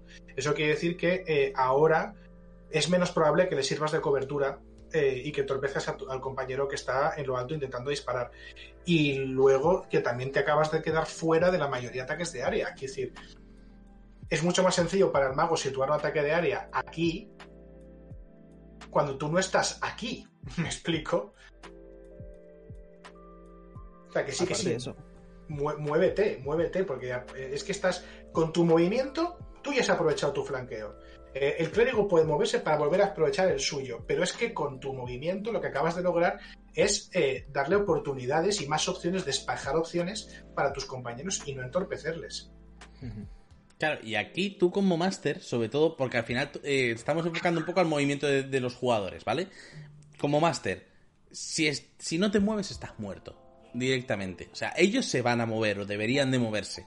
Tú tienes que buscar romper ese movimiento. Lo más normal al final es que un combate y más sobre todo si vas con brutos o si vas con bichos grandes, ¿vale? Eh, brutos solitarios, etcétera, es que ellos se mueven, tú tengas que moverlos. A veces te va a compensar porque yo creo que tenemos mucho miedo a. es que si me muevo, me como el ataque de oportunidad. Es que lo mismo estás abocado a comerte ese ataque de. O, no es comerte el ataque de oportunidad, es a jugártela. Lo mismo hay un punto en el que te la tienes que jugar porque un ataque de oportunidad lo mismo no da automáticamente. Y tú necesitas salir de ese eh, cuello de botella en el que ellos te quieren meter. Además, eh, piensa un poco también como pensaría el dragón, no te vas a quedar quieto, no te vas a hacer tú la piñata, tú deberías de estar en movimiento. Por ejemplo, en el chat están preguntando si, por ejemplo, para un escenario ideal como este haríamos dos fases o que el dragón modifique el terreno. Yo diría dos fases a menos que estés en guarida. Claro. Claro. O, ambas cosas. ambas cosas también. Quiero decir, ¿por qué no hacer una primera fase de combate aéreo y la segunda, cuando el dragón está enfadado, malherido, que baje a, pelear y, aún puede incluso huir? Y que modifique el terreno, por supuesto. Decir, esos alientos de fuego no, van a, no, no, pasan a ningún lado. O sea, cuando un aliento de fuego puede prender fuego, medio este que el fuego se va extendiendo y que cada vez al, dragón se la suda el fuego, pero a vosotros no. Y, de hecho ese fuego, eh, tirando un poco de Angry GM también, ese fuego puede ser un enemigo con su iniciativa y su movimiento y que te vaya recortando el terreno. Están diciendo por el chat que, son, somos malvadísimos y yo estoy defendiendo que no, pero es mentira, o sea, somos malvadísimos. Pero si estamos ayudando a la gente, ¿qué, mal me parece. Mi, misión, mi misión personal como máster no es ganar combates, mi misión es hacerlos divertidos. Exacto. O sea, eso siempre por delante. Al final, eh, que los retos cada vez sean mayores no significa que tú tengas cada vez que ponerte más mortal, sino que tienes que hacerlo más espectacular. Y al final es eso, es espectáculo. O sea, es, por ejemplo, lo que ha dicho Nacho perfectamente, fuego, pues fuego de puta madre. El fuego te recorta espacio, el fuego te provoca quemaduras, el fuego se mueve, el fuego tiene iniciativa, el fuego te provoca, por ejemplo, humo, eh, problemas de visibilidad. Exacto, exacto, ahí estamos. Incluso una cosa que no hemos comentado eh, y que creo que es algo también que se escapa mucho de normal, no todo lo tienes que resolver quitando vida, meteles niveles de cansancio. Eso es devastador. O sea. Eso es horrible. Eso sí que es de mala persona. Claro, claro. Claro, pero me refiero. Eh, ¿Tú sabes lo jodido que tiene que ser llevar una armadura completa, una espada, un escudo y estar peleándote en mitad del humo? Sí, sí, sí, claro. Por supuesto. Sí, sí, Tiene todo sentido. Además, creo que en todo el manual básico, el PHB, creo que solo hay dos mecánicas que metan Exhaust, que son la furia del bárbaro berserker cuando haces el ataque de frenesí, y mm. creo que un nivel alto de mago evocador o algo por el estilo. O sea, hay muy pocas cosas que metan cansancio, y realmente son unos estados que son O sea, el primero nada, el primero lo asimilas porque, bueno, vale, desventaja en checks de habilidad. En combate no de checks de habilidad. Mentira. Claro, pero, porque lo enfocan. de ello brevemente. Claro, porque lo enfocan muchas veces a que eh, los enemigos. O sea, ¿cómo decirlo? Lo enfocan muchas veces a que el terreno es el que te provoca el cansancio. Pero claro, eh, estamos tocando el terreno igualmente, estamos moviendo las tecritas del terreno. ¿Por qué no te va a cansar? Ahora bien, tampoco te pases, porque los niveles de cansancio son jodidos. Controlos con responsabilidad y no se los metas porque sí, porque a lo mejor los jugadores se enfadan. Especialmente si esos jugadores también han más bueno que otra vez y saben más o menos cómo las cosas y dicen, oye, Esto es serio. Exacto. A lo mejor te has columpiado. Una tiradita de salvación. Lee muy bien la mesa. Exacto, exacto. Los niveles de cansancio, lo decimos que no se usan tanto, pero es- son devastadores. Como no lo hagáis bien, Sí. eh, estáis poniéndole una mochila con piedras y uff, las piedras. Bueno, coño, que el sexto es pichas, que sí. Eh, sí, sí, sí, sí, Sí, sí. al sexto es tan sencillo como eso. Claro, pero es que ya el segundo ya estás jodido. O sea, el primero aún suele ser un poco el que más o menos se, se traga bien. Pero el segundo Sí. y el tercero, que ya es todo con desventaja, está Sí, o sentenciadísimo. sea, desventaja, mitad de movimiento, desventaja en todo lo demás, eh, mitad de vida, cero de movimiento y morir. Creo que ese es en orden. Por Sí, cierto, por ahí da. no, no lo hemos dicho antes, pero nos han hecho dos mini raids, ¿vale? Una nos la acaba de hacer eh, eh, Unidos por el Crítico y otra nos la ha hecho antes los, los elegidos del disco, que estaban hoy hablando con Fali de Dungeons and Dragons. Eh, así que todo, todo bien, todo bien. Sinergia, sinergia. Muchas Hola a gracias. todo el mundo. Muchas gracias a todos. Eh, esto os tira con ventaja todos los martes. Hablamos de Daños and Dragons y eh, durante todo abril estamos hablando de el mes del combate. Y tenéis programas especiales específicos para eh, todo cómo preparar combates en Daños and Dragons. Y si hoy os quedáis y os gusta esto, mañana tenemos lo mismo, pero con vampiro. Todo bien. Vale, eh, ¿qué más? ¿Por dónde vamos más? Eh, ¿Queréis que miremos algo más de, de lo que sería encuentro táctico con escenario como tal? ¿O nos vamos un poco a maniobras y demás? Eh, yo tengo Sí, de hecho, todo. otro consejito para el cual también nos puede valer este mismo escenario.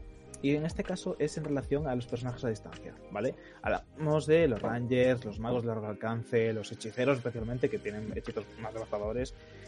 Todo lo que sea estar lejos. Supongamos este caso hipotético y maravilloso donde la ranger se ha dedicado a buscar un punto elevado, alejado del combate, ¿vale? Pero en esta ocasión eh, el enemigo no es un dragón, sino que son cualquier tipo de enemigo, ¿vale? Que no pueda volar. Simplemente esa es la premisa. No pueden ponerse por encima del nivel de tu visión.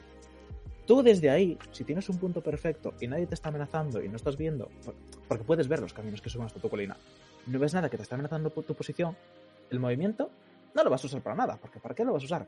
Te digo para qué lo puedes usar, para tumbarte. Pero Gago, tumbarte es malo porque te atacan con desventaja, no sé qué. Solo a melee. Los ataques a distancia contra criaturas bajo el estado tumbado son con desventaja. Y tú, voluntariamente en tu turno, como acción completamente gratuita y sin ningún tipo de coste, puedes decir, me tumbo. Y pasas a estar bajo los efectos del estado tumbado. Si alguien te ataca melee, sí, tiene ventaja. Pero si lo has hecho bien y estás suficientemente lejos y puedes ver bien y tienes percepción pasiva como para ver que nadie se esconde o no hay coberturas donde romper línea de visión, o puedes ver invisibilidad o cualquier tipo de cosas y te aseguras de que nadie te puede golpear a melee, los ataques que te van a llegar van con desventaja. Las salvaciones no están afectadas. Creo que no están afectadas, voy a cotejarlo después. Pero tú, en tu turno, cuando te llegue, gastas la mitad de tu movimiento para ponerte en pie, atacas normal y te vuelves a tumbar. Y eso es lo que se hace en la vida real cuando estás atrincherado en una fortificación.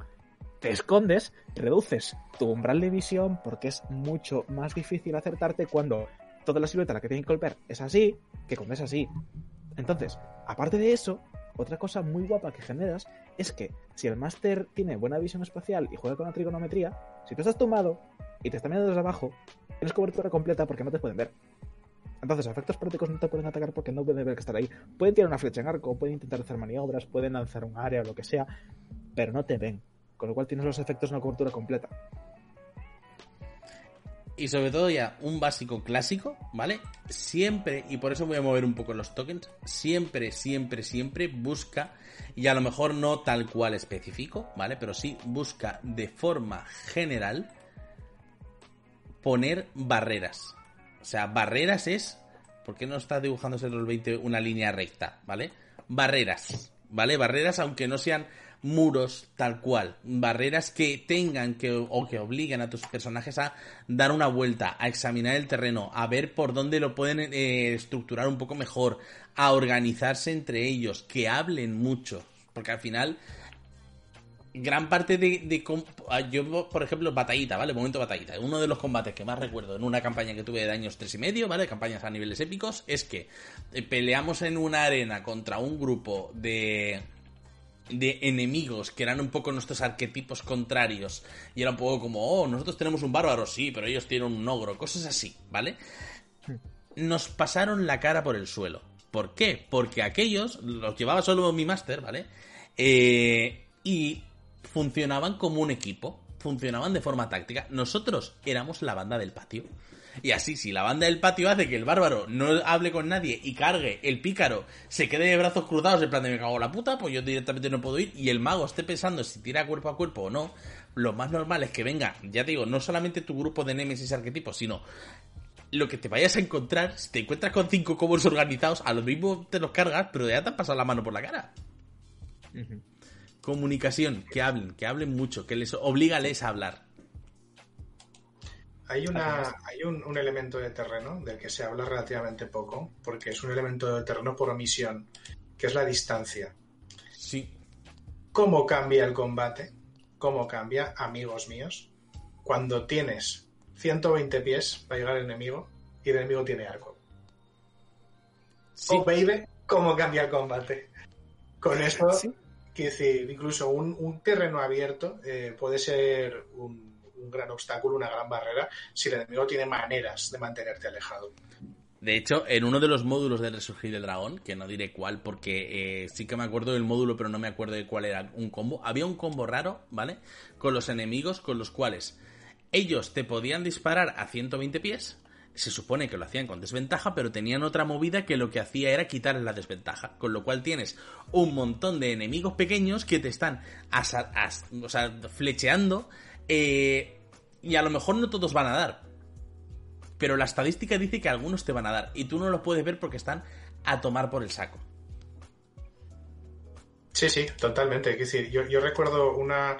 Estoy, estoy pensando ahora en uno de, las, de los escenarios de esta campaña de, de Everton, de hecho, de jugadores eh, que os comentaba antes, de asaltar una fortaleza y claro, la primera vez que van ellos y se ponen a descubierto intentando tal, claro, la entrada a la fortaleza no va a estar escondida y recóndita, está despejada para que puedan verte desde lejos, a saco, a flechazos, pero con ballesta pesada de y ellos corriendo para ponerse fuera del ángulo de tiro, pero los cosieron como, como estúpidos. Y luego lograron abrir la puerta y se encontraron una fila de grandes trasgos con escudo y lanza y en un paesto elevado a los a los a los, a los a los ballesteros y estos no pues matamos a esto tal cual. No no estos tíos que están con escudo no vienen a matarte.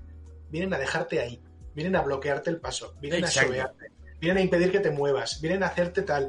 Y mientras tanto los amigos de arriba y bueno quiero decir al final acabaron retirándose y usando magia a distancia ellos también porque sabían que no iban a salir de ahí si no. De hecho eh, lo que has dicho ahora, justo, de que hay ciertos enemigos que no están para hacerte daño, sino para empujarte y provocarte estados, eso es algo de lo que creo que hablé un poquito en el, programa anterior, pero también lo aquí, que es el tema de Quinta y la Bounded Accuracy. Todo puede golpear a todo. Todo puede golpear a todo. Con lo cual, aunque tú pongas un enemigo con una espada más 17 legendaria que tiene ventaja.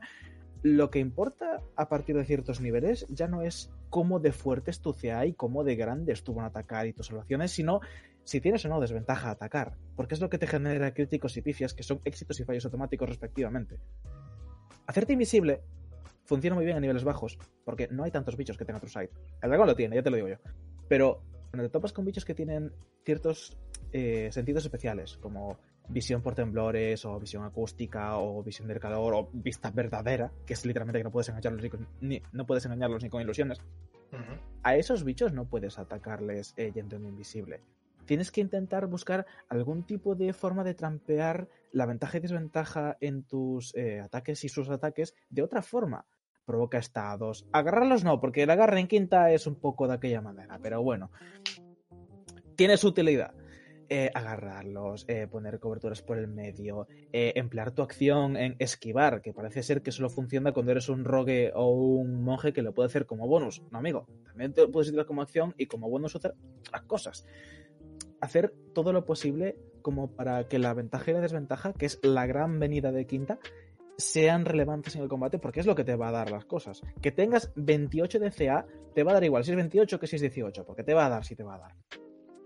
A partir de ciertos niveles donde tienes un más no sé cuántos y más atacar, te va a dar igual tu CA porque le vas a dar. Y te va a dar igual el bueno que tenga él porque también te va a dar. Con lo cual, generarle ventajas y desventajas, porque los, los, los y los críticos funcionan solos.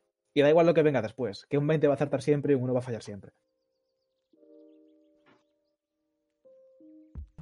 Vale, pues eh, si queréis por cerrar ya este bloque, ¿vale? Y teníamos en mente también lo de las maniobras y teníamos en mente también lo de los combates inusuales. Creo que ya, ya que estamos más festivaleros, lo de los combates inusuales lo mismo tiene más gracia que describir un poco las maniobras que podemos...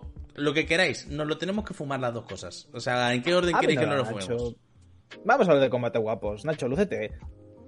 Vale. Yo esto, es- este punto yo lo había propuesto porque estuve preparando también para otra, para otra charla temas de, de combate en Dungeons and Dragons y me di cuenta de que hay una serie de, de supuestos donde directamente a veces es mejor no usar las reglas de combate.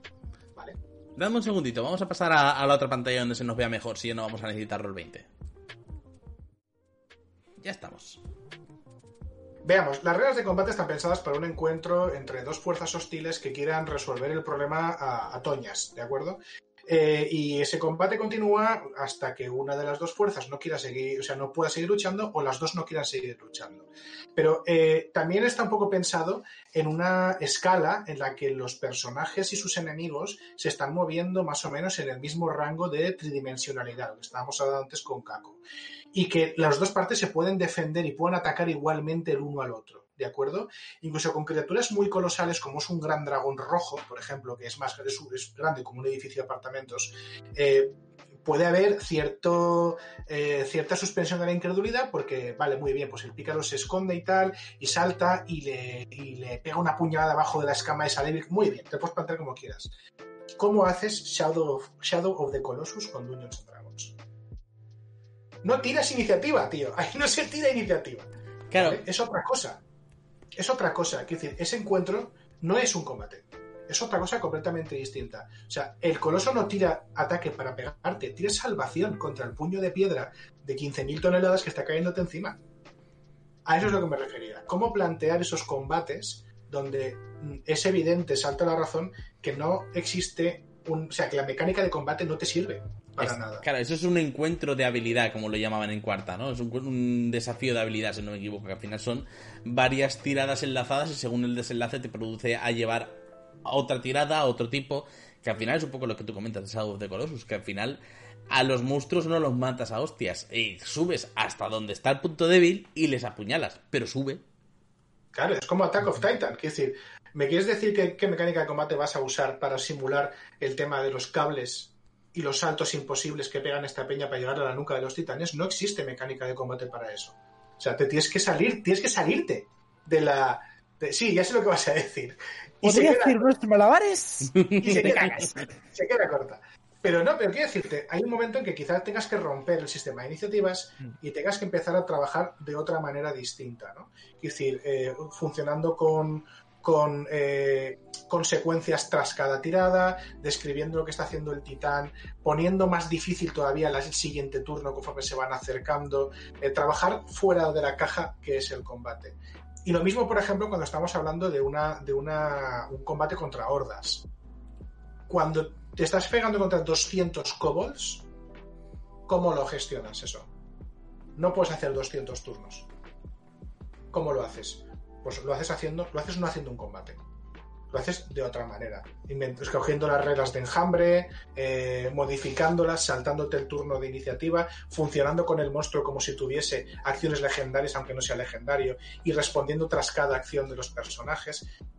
Ese tipo de cosas son las que, a las que yo me refiero combates inusuales. Eso es muy PBTA, ¿eh? Lo de responder conforme los personajes hacen cosas, ¿eh? Culpable. No, no, a ver, es como funciona Dungeon Wall y está muy bien. Como en Dungeon Wall tú no tiras como máster, sino que respondes. Es otra manera de plantear un combate, hacerlo como respuestas a cosas. Sí, sí, sí. Yo esto me, me viene sobre todo por, por una, una conversación que tuve al final de, de una sesión que estábamos en el coche hablando, dos colegas y yo, eh, que decía, eh, ¿cómo? Yo tenía una obsesión personal, a mí me flipa Piratas del Caribe, me encantan. Todas las películas me encantan de Piratas del Caribe. Algunas son una mierda, pero me encantan. Y hay un combate, que es el combate sobre la noria de agua, el molino Oh, de agua. sí, sí, sí, sí, genial. ¿Cómo coño hago yo eso en Dungeons and Dragons? Es que eso es, ¿Cómo lo hago? eso es el espectáculo puro. O sea, se me ocurren maneras. Pero se me ocurren pocas maneras que no impliquen hacer dos o tres tiradas por personaje y turno. O sea, sería algo así como metiendo el equivalente a acciones legendarias o acciones eh, de guarida, ¿sabes? Cosas que van pasando entre turnos que van modificando cómo funciona el combate. Pero es que al final me, me- me estoy jugando fuera de la caja del combate. Es que eso realmente ya no es un combate, es otra cosa distinta. Sí. O, o- o una persecución en la que la gente se está lanzando conjuros y disparándose, lanzándose cuchillos. Si usamos las reglas de movimiento de quinta edición, bueno, de Dungeons, en realidad, de, de- de movimiento táctico, esa persecución no funciona. No, es cierto, porque además el movimiento es diametralmente opuesto, depende de si tienes 25 o 30 pies y a efectos prácticos. Se nota muchísimo esa diferencia cuando haces una persecución, persecución según las reglas, porque te dice que puedes hacer tantos turnos consecutivos de sprint y puedes hacer tanto. tal- como, eso está muy bien. Pero de verdad hay un mapa que soporte todo eso. Porque no me apetece hacer un mapa de 2800 por 30. Y si no hay un mapa táctico en el que se mueva el movimiento en, en- en pies o en casillas, entonces no me hacen falta las reglas de combate táctico y de aproximación de combate. Necesito otras reglas distintas. Necesito pensar fuera de la caja y empezar a hacer tiradas de habilidad. A eso es lo que me refería yo cuando os comentaba los combates inusuales. Claro, y, además, para extrapolarlo un poco, para, para hilar cosas, ¿vale? ¿Qué es lo más guapo de Fast and Furious? Las carreras no.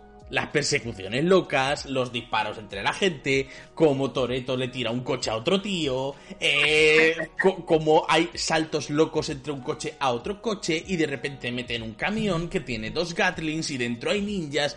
No me estoy inventando nada de esto, ¿eh? Y dentro hay ninjas. o sea, lo guapo de Fast and Furious no son las carreras. Las carreras son el contexto. Hay que correr, claro, porque Fast and Furious y en algún momento dado eh, eh, iba de carreras de coches, pero ahora va de eh, persecuciones internacionales de gente malvada. O sea, Tengo un muy horrible concepto sobre lo que es Fast and Furious y debería resolucionar eso muy pronto. de- debes de solucionarlo. No, recuerdo si es en las 6 o en las 7. Hay una escena de persecución que no es una persecución, ¿vale? O sea, que es, persecuciones locas de Fast and Furious, con coches que se tiran y otros saliendo y tal. La ves y dices, buah, esto cómo cae en Dungeons. ¿Cómo consigo meter esto en Dungeons? Y de hecho, lo planteé en un momento dado para meterlo en un vídeo, ¿eh? O sea, hacerme un vídeo en plan de cómo, cómo hacer de Fast and Furious tu Dungeons and Dragons. Eh, espérate, que no tengo el posit del PowerPoint sobre las movidas planares, que lo voy a apartar un par de meses, me voy a ver todo Fast and Furious durante todo mayo y volveré en junio con un PowerPoint que te diga, se hace así. Tal Pues mi cual. ¿eh? respuesta a esta pregunta, José, fue no, la mía personal fue no usando las reglas de combate. O al menos no usando las de combate tal y como aparecen en el libro. Exacto. Claro, pero porque al final en Fast and Furious no hay un combate como tal. O sea, bueno, sí, cuando se pegan Vin Diesel y The Rock, ¿vale? O sea, que al final no están más que dándose puñetazos. Pero esas escenas, esas set pieces de acción, llámalo eh, Fast and Furious, ¿vale? Porque es un poco lo más... ¿Cómo decirlo? Es lo que creo que más se acopla al... al a, nues- a lo que tenemos de Dungeons and Dragons en la cabeza porque es todo tan loco y es todo tan sin sentido que encaja, tal cual. Pero si no, lo puedes llamar como las set pieces de Avengers. Que en Avengers hay unas escenas de acción Claro. súper chulas y no es un combate al, al 100%. Son microcambios de escenario con microcambios de condiciones y de repente el enemigo vuela y de repente te ha tirado un árbol y de repente tú le has tirado rayos y de repente tal. Y al final todo eso son cajitas. Son cajitas de, escenas o cajitas de tiradas. Incluso algo un poco más, un poco más estático. La, escena en la que están luchando a espada, en la última de la trilogía de del Caribe, cuando están los dos barcos con las cofias entrelazadas. ¿Cómo haces eso en Dungeons and Dragons? Es decir, al final tienes que prescindir de, de ciertas reglas, tienes que liberar esa rigidez táctica de- de- del combate de Dungeons y, y inventarte cosas nuevas, ¿no? Es decir, ir añadiendo lo que decíamos antes, ¿no? Elementos de- de- de- del, del entorno que vayan, vayan alterándose sin la intervención de los jugadores o con la intervención de los jugadores. Lo que decías tú, las explosiones de fuego en el plano elemental del fuego, pues esto es parecido. Eh, yo, por ejemplo, por, por dar una alternativa, en, en Savage Worlds hay una, una regla que te, que te proponen, que es algo, sabéis que juega mucho con la baraja de cartas. Sí, sí, sí, sí. De hecho, por ahí tengo tres o cuatro barajas. Pues eh, tú sacas una carta. ¿Son rojos? No pasa nada. ¿Son negros? Algo pasa. Algo pasa.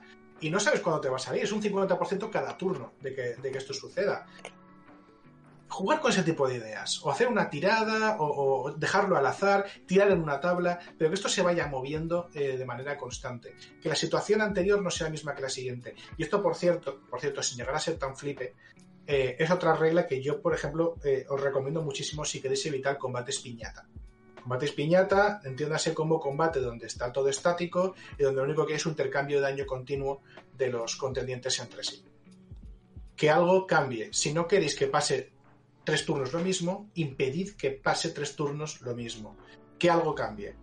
Que, que el malo haga algo que nos esperan, que algo se altere en el terreno, cambiar la circunstancia para que la aproximación de, los jugadores deba necesariamente ser distinta. Exacto, y de hecho, si queréis enfocarlo de esa manera, ¿vale? Una de las grandes reglas que leí, no me acuerdo dónde, ¿vale? Y que a lo mejor me parece un poco rígida, y, de hecho me parece tan rígida que es posible que sea de John Wick, ¿vale? Que tiene un poco esas, esas cosas tan rígidas, esas cosas de lo estáis haciendo mal. Eh, pero una de las cosas que me suena que dijo era que eh, cada tres turnos deberías de variar el combate. Cada tres turnos, dos turnos, algo así. ¿Qué pasa? Que eso muchas veces lo pensamos y decimos, oh, this is a good idea, esto es bueno. Y no nos acordamos de hacerlo luego. O no, no lo hemos planteado como hemos querido. ¿Por qué? Porque esto también se prepara. O sea, si quieres cada tres turnos variar el combate, tal vez lo que merezca la pena es que tú tengas un listado de acciones que pueda hacer el enemigo. Y a partir de ahí coges y dice, si el enemigo se encuentra acorralado, hace esto. Si el enemigo se pelea contra dos, hace esto otro. Si el enemigo tal, y plantearte un combate como eh, una secuencia. No una secuencia fija, pero sí una secuencia de posibles acciones. De hecho, eso lo hacen mucho los juegos de mesa. Lo hace el Destel, lo hace el Magenite, si no me equivoco, lo hace el Swords and Sorcery. Que tú tienes, o sea, esos juegos que van con IA, ¿vale? Con inteligencia artificial, no es más que eh, el, monstruo que tiene una tarjeta de cosas que puede hacer según pasan cosas y tú, mm, si el monstruo está a, cinco, a una casilla de un enemigo, su acción será no sé qué. Hmm. Y es eso. Es que una colina en la que podría morir a gusto hoy y cualquier día es si quieres hacer buenos combates, hay que preparar buenos combates. Yo sé que hay gente que se le da muy bien improvisar. Perfecto. Estos Dungeons and Dragons, hay números, hay tácticas. Hacer buenos combates lleva curro. Sí. Y no hay nada que sustituya al curro. Me encantaría que fuese así. Yo soy más vago que el desastre de Tarzan. Pero hacer combates lleva curro, se siente. Sí, tal cual. Y muchas veces es, de que... tiene tanto curro como una sesión. Cago, perdona. Eh, digo que además eh, es muy interesante y esto me ha pasado recientemente, porque lo ha dicho un colega y me he dado cuenta que es cierto.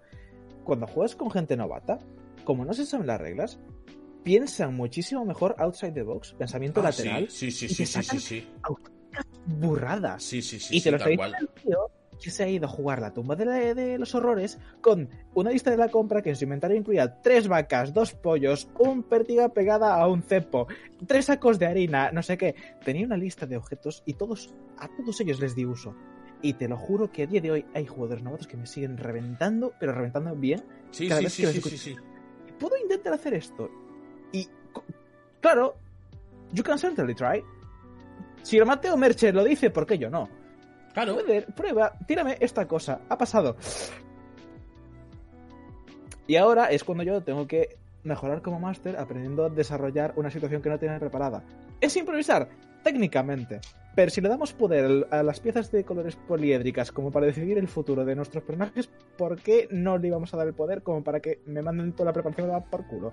Exacto, de hecho los jugadores que hacen eso te empujan a ti a situaciones a las que no tenías preparadas. Y eso es algo que aporta muchísimo para el crecimiento como máster y de la partida. O sea, que te hayan de repente puesto en una situación con la cual tú no contabas. Tal cual. A mí me encanta, a mí me encanta decir que sí, me encanta. Es decir, si hago esto tal no sé cuántos, tira, tira. Y, yo, dentro de mi cabeza, yo sé que da igual lo que saque el dado, va a funcionar. El dado me va a decir si se la lleva o no se la lleva después. Pero lo que, hay, lo que quiere hacer va a funcionar. Porque yo quiero que funcione. quiero la paja mental. Las buenas ideas hay que premiarlas, siempre. Mm. Es que además, siempre recordaré. ¿Se pueden contar anécdotas o vamos cortos de tiempo? A ver, llevamos una hora y media. Son las ocho. Eh nos quedaría técnicamente hablar de las maniobras, pero no te veo yo en el mood de hablar de las maniobras. A ver, las maniobras son cinco gilipollas que son todas. No tienes cara de hablar de maniobras hoy. A ver, hay un par que sí que me gustaría puntualizar, porque hay una que te da más o menos la solución, no exactamente, a un punto que he dicho antes, Nacho, que es el tema de los enemigos colosos. Pero es que las demás son copia-pega de las dos que ya hay, que es empujar a agarrar. O sea, sí, que me gustaría y decir, mira, lo voy a decir ya. Si queréis hacer ciertas opciones de combate, que son maniobras raras, id al manual del Master, página 271, que tiene maniobras muy guapas, que son muy interesantes, que deberían estar implementadas de manera natural en el juego y que no son maniobras como las del eh, guerrero Battlemaster que te hace gastar recursos y esa cosa. No, no, son exactamente igual todas. Tírame atletismo contra eh, atletismo o agilidad o, o acrobacias del otro y pasan cosas. Son marcar a un enemigo, véase, los comandos de cuerpo a cuerpo se están poniendo ahí las miradas, se están tanteando, no atacas, pero tienes facilidades para generar ataques de oportunidad arrollar, como una persecución, por ejemplo, tú eres más rápido que el otro, lo chimpas del medio. Apartar a alguien a un lado, que no es empujarlo hacia atrás, es echarlo hacia un lado porque lo pones en una posición desventajosa para él. Eh, encaramarse, que es la guapa, que es si tú eres de una categoría más pequeña que el bicho que tienes delante, haces una tirada, lo contrastas y te agarras al bicho y tienes ciertas ventajas y tienes que hacer ciertas cosas para quedarse. Esas cosas están en el manual. En un primera instancia, Tira con ventaja se concibió para decir esas cosas que están en el manual que la gente no se acuerda que están ahí. He venido a darle a darle de nuevo ese, punto de vista. Ha, cerrado el círculo, ha cerrado el círculo. A tope, a tope lo que estás diciendo, no solamente eso. Eh, yo estoy hasta los cojones de escuchar un debate, que me parece que es una estúpida de debate, en Dungeons Quinta, que es por qué destreza es la, la, la stat divina y por qué todo el mundo debería usar destreza y despreciar la fuerza. Amigos míos, estas maniobras es por qué deberíais usar fuerza. ¿Por qué? Vamos a ver, hay muchos motivos por los cuales un personaje que vaya con una chapa y con armas grandes eh, se va a beneficiar más de fuerza que de destreza. La destreza influye en muchas cosas, completamente de acuerdo, no vamos a discutir eso. Pero si usas maniobras como desarmar, como empujar, como echar a un lado, como desarmar, creo que le he dicho ya, eh, quieres fuerza, tío. Quieres fuerza y quieres atletismo, lo más alto posible. Porque eso te va a permitir modificar el campo de batalla. Y al final, un, paladín hace smites, un eh, bárbaro hace críticos muy gordos, pero un guerrero tiene muchos ataques. Los ataques no tienen por qué necesariamente ir a hacer daño. El guerrero es el gran moldeador del campo de batalla sin magia.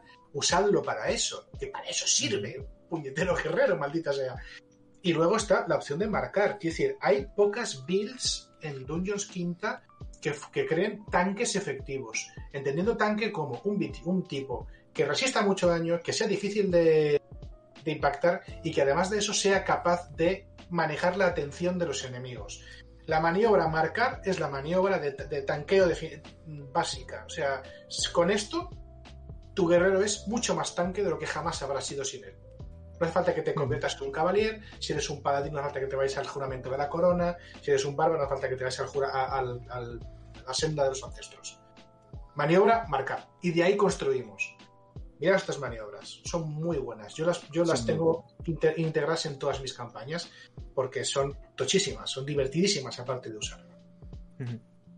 Porque además también recordemos que existe esta especie de mito de que si quieres hacerte a alguien que vaya cuerpo a cuerpo y no sea un monje, tienes que ponerte sí o sí la dote de peleador de taberna, porque es la que te permite hacer que tus agarres sean el estado de Es como, para empezar, esa dote no es mala, no es mala, pero voy a, voy a insultarla un poquitito, ¿vale? Es una mierda de dote porque te obliga a cogértela para hacer algo que tú deberías poder hacer de manera natural, que es agarrar a alguien y hacerla así. Es como si tengo una mano y tengo otra mano, puedo hacer así con sus manos y ponérselas a la espalda. ¿Por qué me estás diciendo que tengo que esperar cuatro niveles y escoger eso en vez de subir una fuerza y hacer así? hacer así! Sí, es que además lo de peleador de taberna, yo creo que si me hubieran dado un pavo cada vez que alguien me lo decía, eh, tendría, no sé, para un kebab. O sea, no, no sería extraordinariamente rico, pero podría permitirme un kebab o una pizza, ¿sabes? O sea, de... Es, es bastante dinero cuando no cuentas con él. Pues. Por favor, desmitifiquemos ya peleador de taberna. Peleadores de taberna, no humor. pues. Eh, ¿Tenemos algo más en el tintero? Una hora y media llevamos. Es buen tiempo, ¿cómo decirlo? Es buen tiempo por si queréis cortar aquí. Si el chat quiere lanzarnos preguntas, eh, que, lo, que aproveche ahora, ¿vale? Vamos a aprovechar un poco estos momentos. Vamos a hacer una cosa, vamos a hacerlo como la otra vez, que funcionó muy bien. Vamos a hacer una despedida para la gente de YouTube si queréis, y si no tenemos nada más que añadir. Nos quedamos a lo mejor 5 o 10 minutitos más resolviendo dudas si alguno las tiene. Y con esto eh, cerramos el tira con ventaja de hoy, que oye, una hora y media eh, ha estado bastante guapo. O sea, ha salido. Ha salido guapo, ha salido interesante. Y además a Nacho lo veo mañana también. O sea que, y menos mal que no hicimos el lunes el directo que queríamos hacer, que lo habría visto tres días ya. Qué aburrimiento.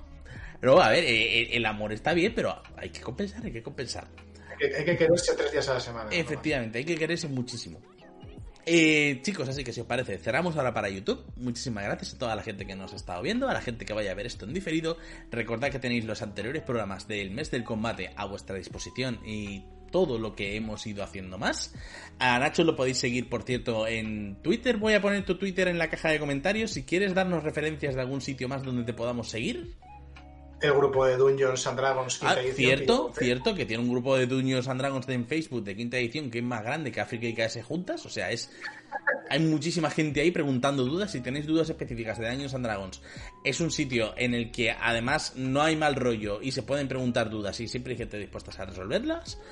Y a Nacho seguro que en un futuro no muy lejano lo podremos ver en muchos más sitios, aparte de en Sucubus Club, que también está con nosotros en Vampiro, y en muchas más partidas que ahora mismo no tengo en mente, pero es posible que no las haya dirigido aún. Así pienso yo lateralmente en el tiempo, ¿vale? O sea, fatal. Y nada, chicos, muchísimas gracias, gente que estéis viendo esto, y nos vemos en próximos directos. Hasta luego.